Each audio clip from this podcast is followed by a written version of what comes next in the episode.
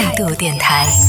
这里是为梦而生的态度电台，我是男同学阿南。首先想问问在听节目的朋友，你们平时点外卖点的多吗？然后点外卖的时候呢，打开那个 A P P 的时候，就感觉好像进入到了全世界最大的美食城一样，应有尽有。就自己熟悉的一些品牌，或者是自己可能不太喜欢的，甚至从来没见过、没听说过的一些这个餐饮品牌，都能够在当中找得到。而其中呢，就充斥着很多一些这种看上去、听起来还不错的一些店，但实际上的这个效果怎么样呢？之前小皮在节目当中有分享过，他就很喜欢点那种名不见经传、从来没听过名字的那种餐厅，我就觉得挺佩服他的。因为刚好今天有看到有一个文章当中有讲到了一件事情，就说你知道现在的这些啊外卖店，就是你打开这个外卖平台之后，那么多的一些店，琳琅满目的这些店当中，有多少是让你 很就很可怕的一些店啊？就是很多店它其实虽然说在做外卖，但它其实并不是一个就对外营业的这种餐厅，它没有堂食的一个服务，甚至它都没有一个店面，没有一个正规的店面。然后呢，就有这个记者去走访了一些，就去探访了一些这种店，就想看看外卖上的这些店，它实际上啊，它的这个店铺是什么样的。结果真的是不走不知道，一走吓一跳，我就发现天呐，很多店它不仅是没有堂食，就没有餐厅，甚至它连正式的一个门面都没有，一个门牌都没有。它可能是在这种小区当中的，甚至是在那种小巷子里边啊，或者是一些城中村里边啊，就是一个非常非常小几平米的这种房间当中，最重要的就是。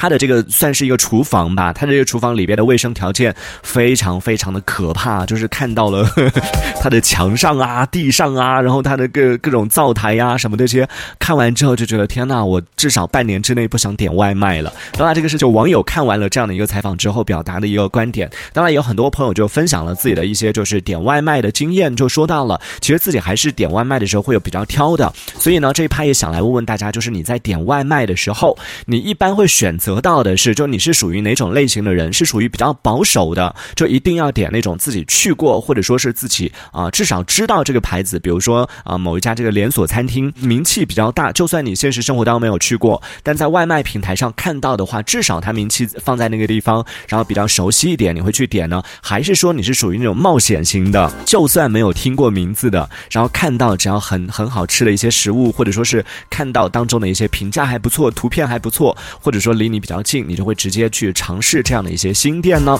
你是属于哪种类型的？可以来跟我们聊一聊啊！看混蛋他就说了一般会选择便宜的店，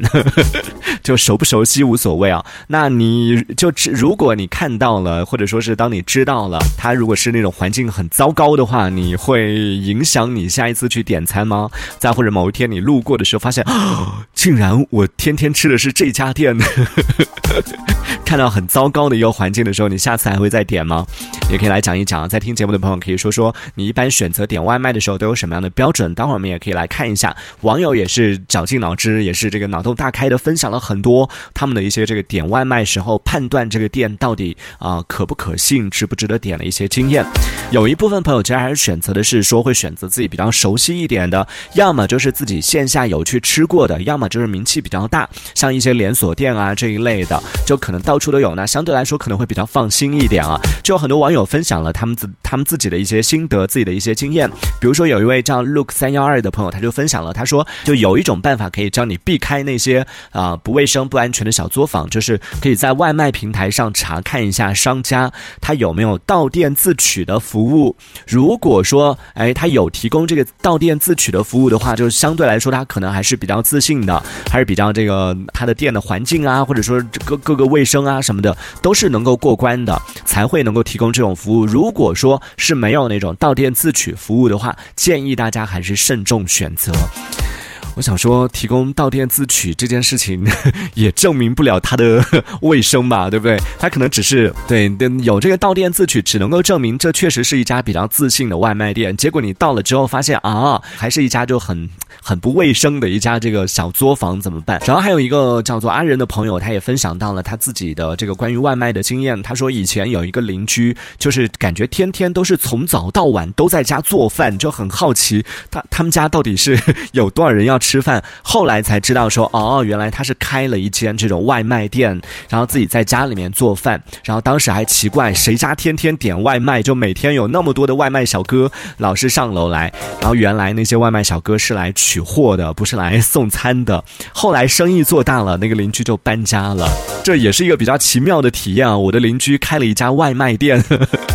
这个是允许的吗？就是其实也看得出来，就是很多这种外卖平台上的一些店，啊，就是可能也是证照不齐全，然后存在各种各样的一些这种安全隐患，或者说是有一些这种卫生问题啊什么的，然后也是存在一定的风险在当中的。所以这趴跟大家聊到，就是你在点外卖的时候，你一般会选择到的是你比较熟悉的，就是有听过的、名气比较大一点的那种店呢，还是会选择那些无所谓，就看着好看啊，听这个看着便宜就直接会下单的呢？尤福特说到，他说。说外卖图片也是仅供参考的，这个真的很容易骗到人。就是点外卖的时候，你也没办法做别的一些。参考对不对？也没有别的一些可以参考的一些这个素材，就只能够看图片，片呃，顶多就看一看其他用户晒出来的叫什么买家秀，对，看一看别的这个点了，比如说有啊有有一些菜就看起来它这个商家的图片很好看，很好吃的时候，你就点进去看一下这个买家秀，结果一看啊，瞬间就不想吃了。所以有时候真的要求不能，也不是说要求不能高了，只是说不能太钻牛角尖了，也不能太苛刻了，毕竟。自己点的是外卖嘛，对不对？就你还是得知道，或者说还是得接受外卖，就必须存在一些，因为他送餐的时间啊等等。好，这个是聊到关于点外卖的这样的一个话题，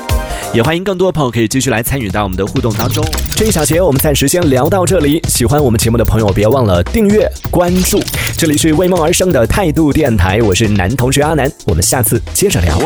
态度电台。